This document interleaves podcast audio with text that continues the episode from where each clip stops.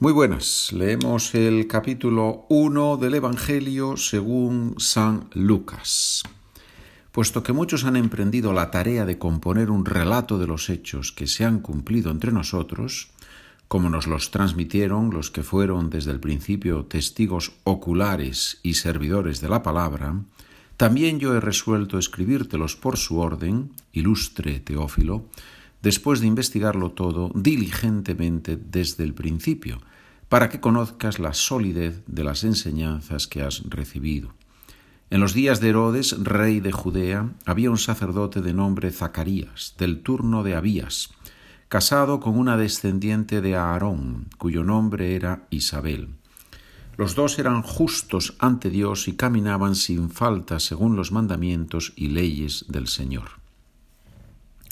No tenían hijos, porque Isabel era estéril y los dos eran de edad avanzada. Una vez que oficiaba delante de Dios con el grupo de su turno, según la costumbre de los sacerdotes, le tocó en suerte a él entrar en el santuario del Señor a ofrecer el incienso. La muchedumbre del pueblo estaba fuera rezando durante la ofrenda del incienso. Y se le apareció el ángel del Señor de pie a la derecha del altar del incienso. Al verlo, Zacarías se sobresaltó y quedó sobrecogido de temor. Pero el ángel le dijo, No temas, Zacarías, porque tu ruego ha sido escuchado. Tu mujer Isabel te dará un hijo y le pondrás por nombre Juan. Te llenarás de alegría y gozo, y muchos se alegrarán de su nacimiento, pues será grande a los ojos del Señor. No beberá vino ni licor, estará lleno del Espíritu Santo ya en el vientre materno, y convertirá muchos hijos de Israel al Señor su Dios. Irá delante del Señor con el espíritu y poder de Elías para convertir los corazones de los padres hacia los hijos y a los desobedientes a la sensatez de los justos, para preparar al Señor un pueblo bien dispuesto.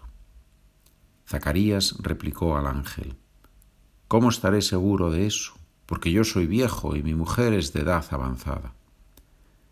Respondiendo el ángel le dijo, Yo soy Gabriel, que sirvo en presencia de Dios. He sido enviado para hablarte y comunicarte esta buena noticia.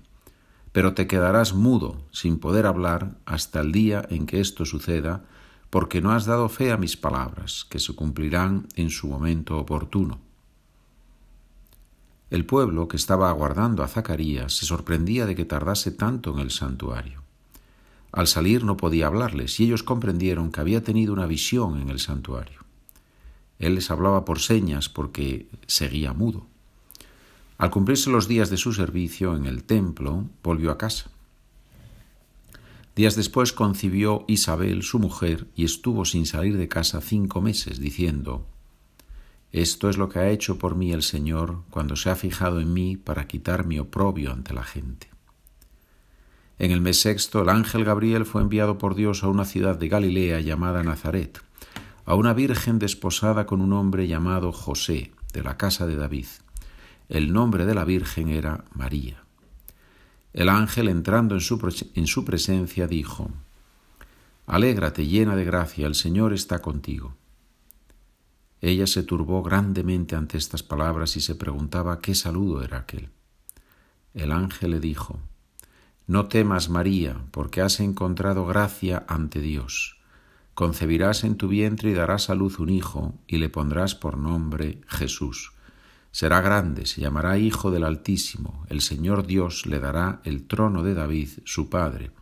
Reinará sobre la casa de Jacob para siempre, y su reino no tendrá fin. Y María dijo al ángel, ¿Cómo será eso? Pues no conozco varón. El ángel le contestó, El Espíritu Santo vendrá sobre ti y la fuerza del Altísimo te cubrirá con su sombra. Por eso el santo que va a nacer será llamado Hijo de Dios. También tu pariente Isabel ha concebido un hijo en su vejez y ya está de seis meses la que llamaban estéril, porque para Dios nada hay imposible. María contestó, He aquí la esclava del Señor, hágase mí según tu palabra y el ángel se retiró. En aquellos mismos días, María se levantó y se puso en camino de prisa hacia la montaña, a una ciudad de Judá. Entró en casa de Zacarías y saludó a Isabel. Aconteció que, en cuanto Isabel oyó el saludo de María, saltó la criatura en su vientre.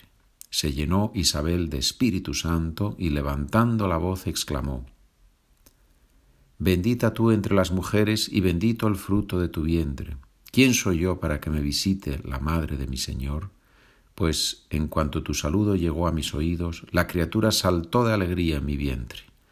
Bienaventurada la que ha creído, porque lo que le ha dicho el Señor se cumplirá.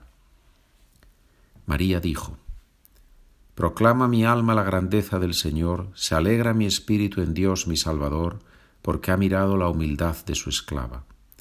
Desde ahora me felicitarán todas las generaciones, porque el poderoso ha hecho obras grandes en mí. Su nombre es santo, y su misericordia llega a sus fieles de generación en generación. Él hace proezas con su brazo dispersa a los soberbios de corazón, derriba del trono a los poderosos y enaltece a los humildes, a los hambrientos los colma de bienes y a los ricos los despide vacíos. Auxilia a Israel, su siervo, acordándose de la misericordia, como lo había prometido a nuestros padres, en favor de Abraham y su descendencia por siempre. María se quedó con ella unos tres meses y volvió a su casa. A Isabel se le cumplió el tiempo del parto y dio a luz un hijo. Se enteraron sus vecinos y parientes de que el Señor le había hecho una gran misericordia y se alegraban con ella. A los ocho días vinieron a circuncidar al niño y querían llamarlo Zacarías, como su padre. Pero la madre intervino diciendo, No, se va a llamar Juan. Y le dijeron, Ninguno de tus parientes se llama así. Entonces preguntaban por señas al padre cómo quería que se llamase. Él pidió una tablilla y escribió, Juan es su nombre. Y todos se quedaron maravillados. Inmediatamente se le soltó la boca y la lengua y empezó a hablar bendiciendo a Dios. Los vecinos quedaron sobrecogidos y se comentaban todos estos hechos por toda la montaña de Judea. Y todos los que los oían reflexionaban diciendo, Pues, ¿qué será este niño? Porque la mano del Señor estaba con él. Entonces Zacarías, su padre, se llenó de Espíritu Santo y profetizó diciendo, Bendito sea el Señor Dios de Israel, porque ha visitado y redimido a su pueblo, suscitándonos una fuerza de salvación en la casa de David, su siervo, según lo había predicho desde antiguo por boca de sus santos profetas. Es la salvación que nos libra de nuestros enemigos y de la mano de todos los que nos odian, realizando la misericordia que tuvo con nuestros padres, recordando su santa alianza y el juramento que juró a nuestro padre Abraham para concedernos que, libres de temor, arrancados de la mano de los enemigos, le sirvamos con santidad y justicia en su presencia todos nuestros días. Y a ti, niño, te llamarán profeta del Altísimo, porque irás delante del Señor a preparar sus caminos, anunciando a su pueblo la salvación por el perdón de sus pecados por la entrañable misericordia de nuestro Dios, nos visitará el sol que nace de lo alto, para iluminar a los que viven en tinieblas y en sombra de muerte, para guiar nuestros pasos por el camino de la paz. El niño crecía y se fortalecía en el espíritu y vivía en lugares desiertos hasta los días de su manifestación a Israel. Hemos leído el capítulo 1 del Evangelio según San Lucas.